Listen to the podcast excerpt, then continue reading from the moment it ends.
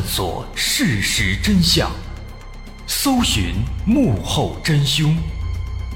欢迎收听《绝密档案》。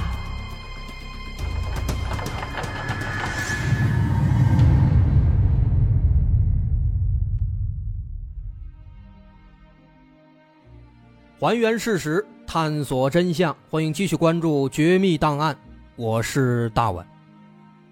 刚刚上节咱们介绍了，在两千年最后一天，日本东京发生了一起灭门惨案。这起案子疑点重重，凶手在现场留下了大量的随身物品，还在被害人家里喝茶吃零食，甚至还玩了半天电脑。最细思极恐的是，通过电脑的使用记录发现。就在老太太报案，警方来到现场的不久之前，这个凶手仍然还在这栋房子里。那么这起奇怪的案子到底是怎么回事啊？别急，咱们慢慢来分析。面对一起案子，我们首先往往要先确定这起案件的性质。这起案件的性质是什么呢？面对这个问题，很多人首先想到的肯定是之前提到的。说，警方在案发现场发现凶手翻箱倒柜，拿走了十五万日元的现金。所以说，这是一起入室抢劫案吗？恐怕不太可能。抢劫的目的是钱或财物，只需要控制住被害人，让他无法反抗就可以了，没有必要把人杀死。把人杀死了，量刑还高呢，还属于加重情节呢。啊，当然这是在咱们国家的法律当中，在日本应该也大同小异。况且在这起案件当中呢，四名死者总共被捅了几十刀，连六岁的孩子都不放过。这不管怎么看都不像是单纯的抢劫。六岁的孩子他能对抢劫造成什么样的阻碍呢？显然丝毫不会。另外，案犯只拿走了现金，没有拿走金银首饰，这也不是抢劫犯的作风啊。因此，这不可能是一起抢劫案件。那么这起案件的性质是什么？从案情来看啊，其实有点像是仇杀。你想，一家四口都死了，而且手段极其残忍，甚至在男主人的头部伤口里都留下了菜刀碎片了，连菜刀都给砍碎了。这说明什么？说明凶手的力度非常大，仇恨值非常高，这是仇杀都有的特征。有人说呢，有没有可能是别的情况呢？有没有可能是情杀呢？有没有可能是激情杀人呢？可能性很小。首先，通过这个丈母娘，通过街坊邻居反映，夫妻二人在情感上没有任何问题，老婆孩子热炕头，还守着丈母娘，这能有什么问题？其次，这个凶手下手的力度非常大，菜刀都砍碎了，激情杀人，他有这必要吗？很显然没必要，所以这起案子首先不可能是情杀，不可能是激情杀人，更不可能是抢劫，最多最多是仇杀案件附带的抢劫行为。好，那么现在性质大概有了一个推测了，下一步咱们来看凶手。那么既然我们认为是仇杀，那么日本警方当时有没有对宫泽一家的社会关系？做更为彻底的排查，查一查他们有没有仇人呢？这一点相关报道当中没有注明，不太清楚。也许是查了，有一些结果，但为了防止犯罪分子外逃，没有公布。也可能呢是压根儿就没查。那既然这方面没有信息，我们就只能从其他角度再去分析了。我们来看看凶手有几个人。一般这种被害人众多，又是在被害人的家里客场作案行凶的案子，往往都是多人作案，毕竟双拳难敌四手，而且这起案子可不是四手，这是八手。那在这起案件当中呢，之前也说了，警方通过对现场的勘查，发现了案犯留下的三处足迹，分别来自一楼地板、通往二楼的楼梯以及二楼的卧室，这三处足迹。完全相同，都是四十五码的运动鞋的鞋印，都来自同一双鞋，所以毫无疑问，凶手只有一个人。除此之外呢，通过对现场发现的七处指纹进行鉴别，也可以得出凶手是一个人。啊，这是比较出乎警方意料的。而且对于这个指纹，当时警方在拿到指纹之后，也马上带回警局做了检索鉴定。但是很遗憾，检索一番之后啊，发现这个警方的指纹库里没有对应的信息。这也就表示这个作案的凶手，他在日本没有过犯罪前科，因此在这个官方的指纹库当中没有录入他的指纹。啊，不过据说现在在日本那边已经开始全民都录指纹了啊，具体这个咱不太清楚。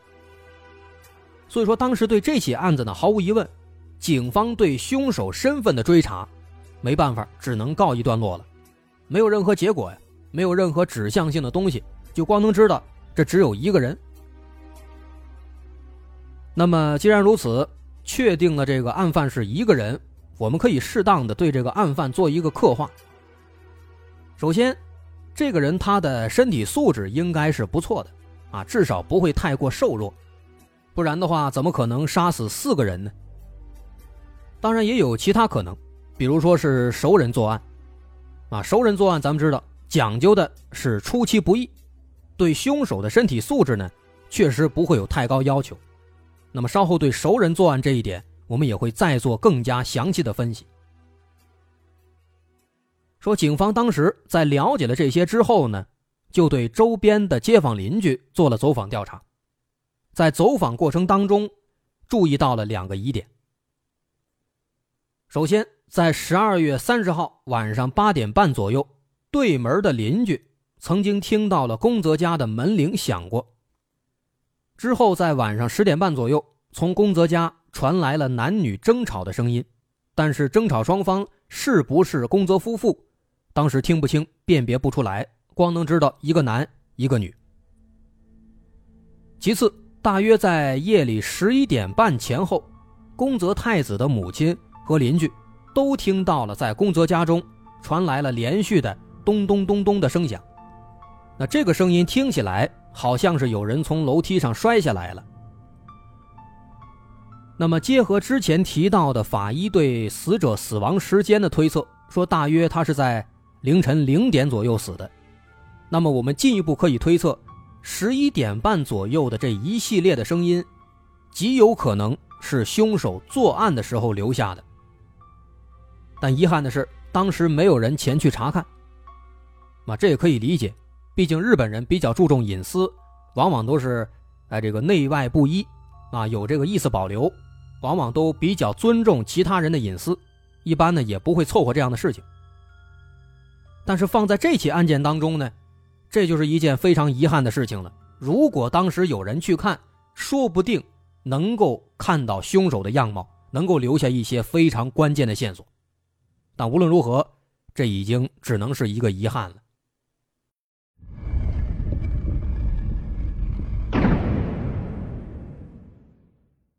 不过呢，在走访过程当中，另一位邻居交代的几天前发生的一些事情，引起了警方的注意。这个邻居表示说，在案发之前的两周时间里，在距离他们住处不远的路边，经常会停着一辆白色的尼桑轿车。在这个车里，有一名男子总是向外张望。一般这个车呢，会上午开过来，停上三四个小时。到下午再开走，而且有时候一连好几天都能看到这辆车。但邻居毕竟不是警察，他没有记下车牌号，于是警方只能走访了邻居提到的这个可疑车辆的停放地点。发现这个地点啊，和案发的宫泽家之间只隔着一片草地，从车上可以看到宫泽家的一举一动。啊，这就有点可疑了。而且不仅如此，这个宫泽家的女儿宫泽一奈的老师，他也回忆说，说最近一段时间偶尔会看到有一个中年男子，穿的这个西装革履的，在学校附近的路口徘徊。但是因为离得比较远，他看不清对方长什么样子，就光看见那个男人会时不时的往学校这边看两眼，哎，感觉很奇怪。那么这个情况当时就引起了警方的高度重视。毕竟邻居和老师都在反映，而且通过他们的描述，好像确实是同一个人，这个情况非常可疑啊。于是警方立即展开大面积排查，通过更多的目击者的描述，制作了模拟画像，之后拿着画像开始对附近的居民走访调查。最终功夫不负有心人，警方找到了一个叫山田的男子，这个山田啊。无论从身高还是体型，都跟大伙描述的非常相似。但让警方感到意外的是什么呢？面对警方的询问，这个山田非常爽快地承认，说自己确实在宫泽家的附近，在学校旁边都徘徊过一段时间，但是自己没有恶意。之所以观察他们一家人，之所以在学校附近的街头出现，因为他的工作。是一名儿童星探，哎，专门给一家公司选这个儿童演员。那之前也介绍了，说这个宫泽一奈啊，长得漂亮可爱，讨人喜欢。哎，当时呢就被这个山田给看中了，他就想观察一段时间，看看这个宫泽一奈他有没有这个当童星的潜质，并且这个山田还主动拿出了自己的从业资格证。以及公司曾经捧红的一些小明星的资料。那警方一查，发现这个人所言属实，而且案发当天他确实没有作案时间，有充分的不在场证明。于是这件事呢，等于说是个乌龙，只能最后以这个误会而告终了。那这一下辛辛苦苦查了半天，一夜回到解放前，这可如何是好啊？警方这边也是非常头大，他们只能回过头来重新从案发现场入手。而这次呢，日本警方做了一个换位思考，他们想，如果自己是凶手，应该如何作案呢？没想到这招啊非常管用，很快他们就发现了一个重要问题：如果自己是凶手，那么自己应该如何进入到宫泽的家里呢？为什么有这样的问题呢？因为警方发现，如果凶手他是通过一楼的正门进入屋里的，那么需要通过两扇门，一个是房子的外门，还有一个是进到屋里的屋门。两扇门，这就有点难了，除非凶手是一个精通开锁专业的人，否则不太可能悄无声息的把这两道锁都给弄开。而且需要说的是，宫泽家的屋门里面还装的有门链子，这其实也是比较反常的一个点，因为日本那边咱们都知道治安一直很不错，而东京那块那个区，这治安更好，所以说很少有人会在家里边哎装上这么多的门，还装门链子，甚至很多人这个屋门都不会上锁。但是宫泽家呢，恰恰相反。因此，综合来看，如果凶手是闯进宫泽家的，那么他肯定不可能从正门进入，因为太难了。不能从正门，那就只能爬窗户从二楼进了。但是警方勘察一番之后啊，发现二楼的所有窗户都没有被破坏过的痕迹，而且墙外也没有攀登过的痕迹。那这就奇怪了，这个凶手他是怎么进去的呢？想到这儿啊，结合之前发现的一些细节，警方做出了一个大胆的推测。警方想，会不会是宫泽家的人他们自己把这门给打开的呢？换句话说，这起案子会不会是熟人作案呢？这个猜测其实非常合理。首先，案发现场没有明显的打斗痕迹，但死者的情况又十分凄惨。这只能说明凶手行凶是出其不意的。其次，凶手在屋里随意吃东西、喝茶，如果这些行为是一家四口遇害前做的，那就只能说明凶手不是外人，应该是一家四口在招待这个凶手，所以他才吃水果、才喝茶。再有就是刚刚提到的如何进入房子的问题，这些。似乎都可以用熟人作案来解释。除此之外，从案发现场的脚印上也可以得出类似结论。之前说了，案发现场总共发现了三处脚印，当然说的是三处，不是三个。三处说在三个地方发现的脚印，分别是在一楼的地板上，从一楼到二楼的楼梯上，以及二楼的厨房和卧室。这三处脚印中，一楼的最明显，也最清晰，因为脚印上带有大量的泥土，而且少数脚印还带有少量血迹。其中带有泥土的脚印是对着楼梯的方向的，而带有血迹的脚印。则是朝向门口方向的。然后第二处脚印，在一楼到二楼的楼梯上，这些脚印上都有大量的血迹。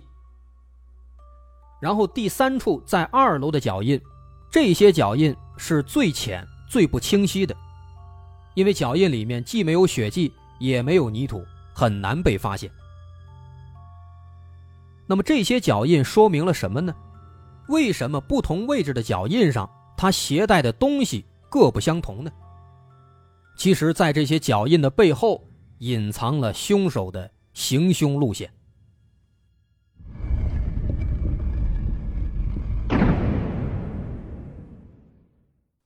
需要说明的是，这起案子官方最终没有破获，不过没关系，这起案子线索非常多，我们可以利用这些线索做一番自己的推理。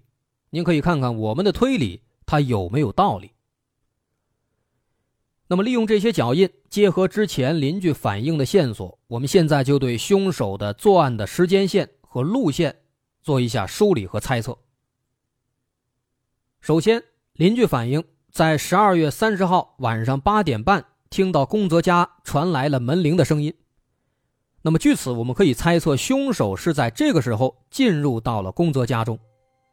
凶手和宫泽家应该是认识的，因此他才能够用这种方式进入到宫泽家里。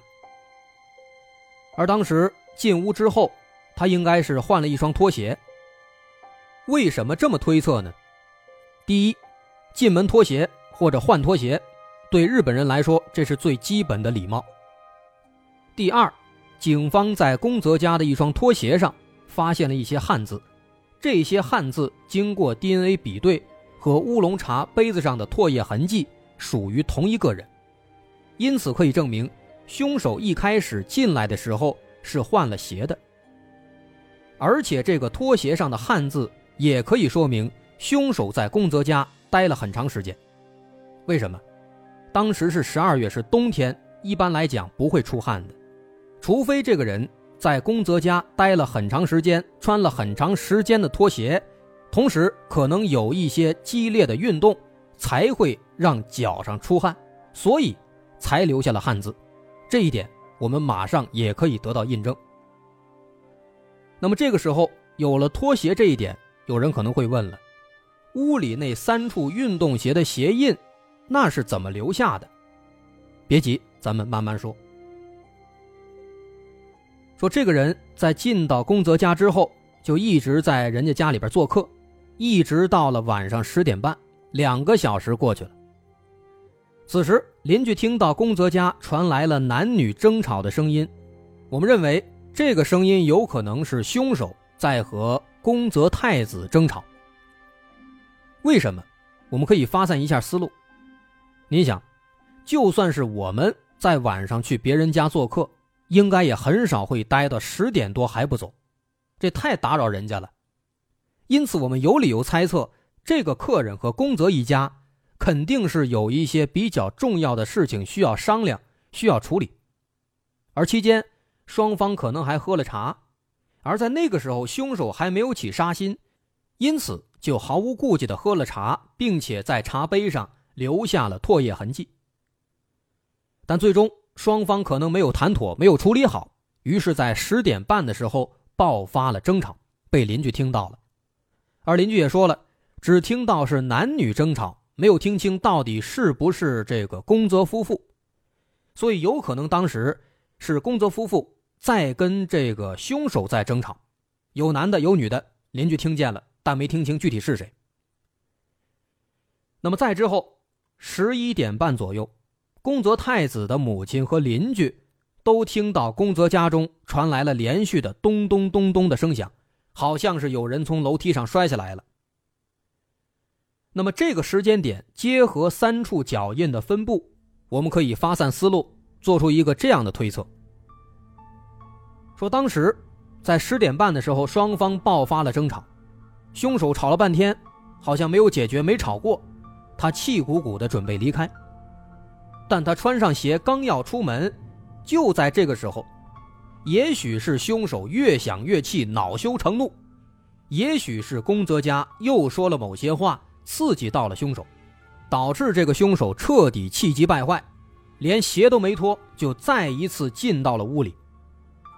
注意，这次回来他没有脱鞋，于是这个时候那三处运动鞋的鞋印就可以说明问题了。从一楼地板上留下的大量的带有泥土的脚印来看，这个凶手当时应该是穿着鞋直接去到了二楼。在行走过程当中，鞋底的泥土也被摩擦的所剩无几，所以到了二楼，这个鞋印就很难再被观测到了。那么上了二楼之后，他掏出随身携带的黑色手帕，顺手从厨房拿了一把菜刀，直接捅死了正要上三楼睡觉的女儿宫泽伊奈。那么在这儿，咱们需要解释一个其他很多说法当中都无法说通的疑点。这个疑点的关键在于宫泽家的三楼。咱们说了，宫泽家三楼是一个阁楼，而且阁楼上还铺着一大一小两个床铺，推测应该是妻子宫泽太子打算带着宫泽一奈上三楼睡觉。但是宫泽家从二楼上到三楼是没有楼梯的，只有一个活动的可拆卸的。这么一个梯子，平时他们通过这个梯子上到这阁楼里，然后在阁楼里还可以把这梯子收起来，于是这样的话，二楼就无法上到三楼了。如此一来，如果当时凶手冲到二楼，那么母女二人完全可以在阁楼里把这个梯子给卸掉，让凶手无法上来。但问题在于，在三楼的阁楼里。警方发现了宫泽一奈被打掉的一颗牙齿，还有少量血迹，这说明凶手当时曾经在三楼行过凶。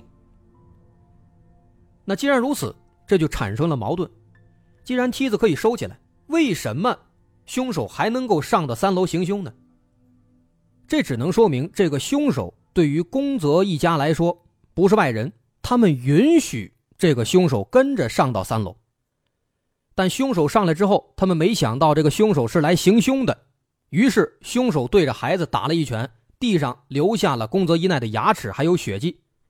之后，凶手又连捅好几刀，把母女二人从三楼拖到了二楼，于是最终母女二人死在了二楼。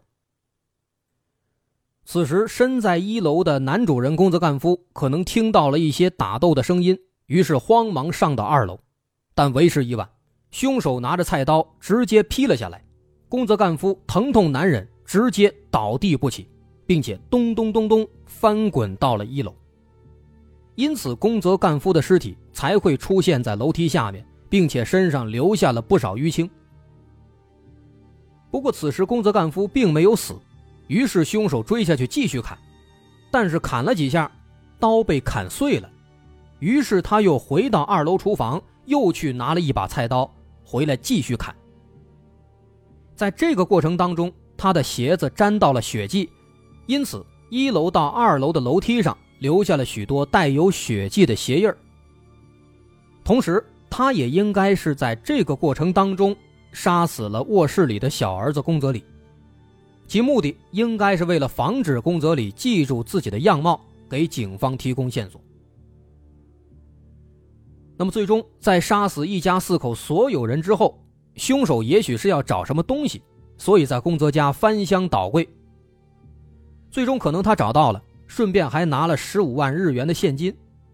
不过，他的主要目的不是钱，这也可以解释他为什么没有拿走那些金银首饰。那么到这儿，我们几乎就把所有的线索全都串起来了。最终，凶手离开了宫泽家的房子，因此一楼地板上才留下了一串沾有少量血迹的朝向门外的鞋印。剩下的，我们唯一无法搞清楚的，应该就是凶手为什么要在宫泽家的房子里待那么长的时间。我们只能猜测，也许他真的是要找什么东西，找了很长很长时间，或者他可能有其他的一些什么目的。那么，以上这就是我们对凶手的整个作案过程以及时间线的大概的梳理。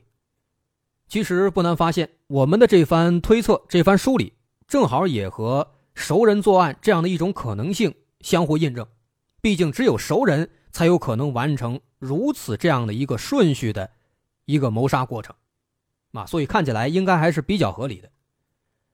那么如此一来，我们应该就更加好奇了：这个凶手，这个熟人，他到底是谁？到底是个什么人呢？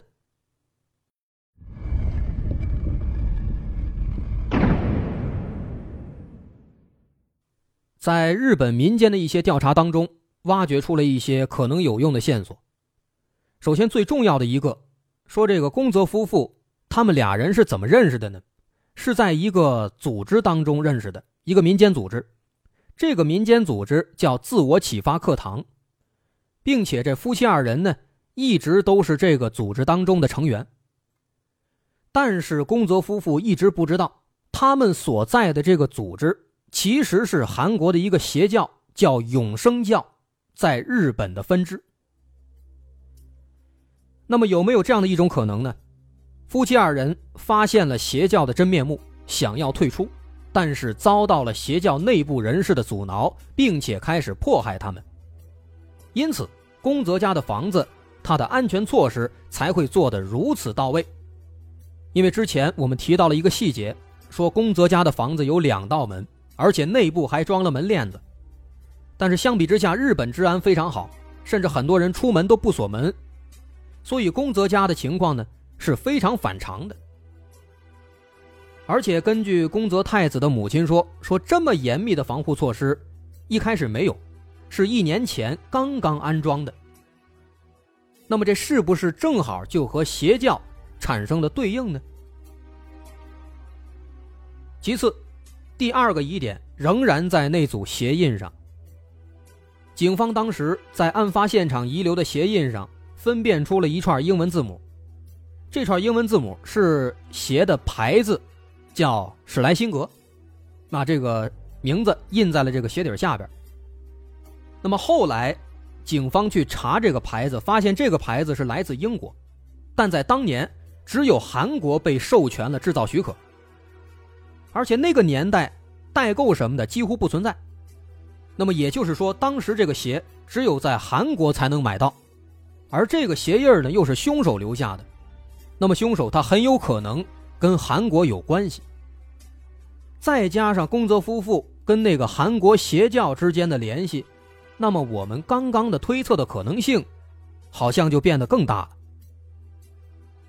有没有可能说？宫泽夫妇发现了邪教的真面目，甚至有可能掌握了一些证据，因此邪教不断的对他们加以迫害和阻挠。而在十二月三十号这天，邪教内部派了凶手去跟他们谈判，但是没有成功，因此才杀人灭口。当然，这仅仅是一种猜测，警方对这起案子一直是没有定论的。那么也因此，日本警方出于愧疚。每年的十二月三十号，都会来到宫泽家的门外，深深的鞠上一躬，以表歉意。那么这起案子到这儿，咱们也就说完了。其中疑点很多，有趣的地方也不少，大伙儿可以自行推理，自己分析一下。好，我是大碗，咱们下回再见。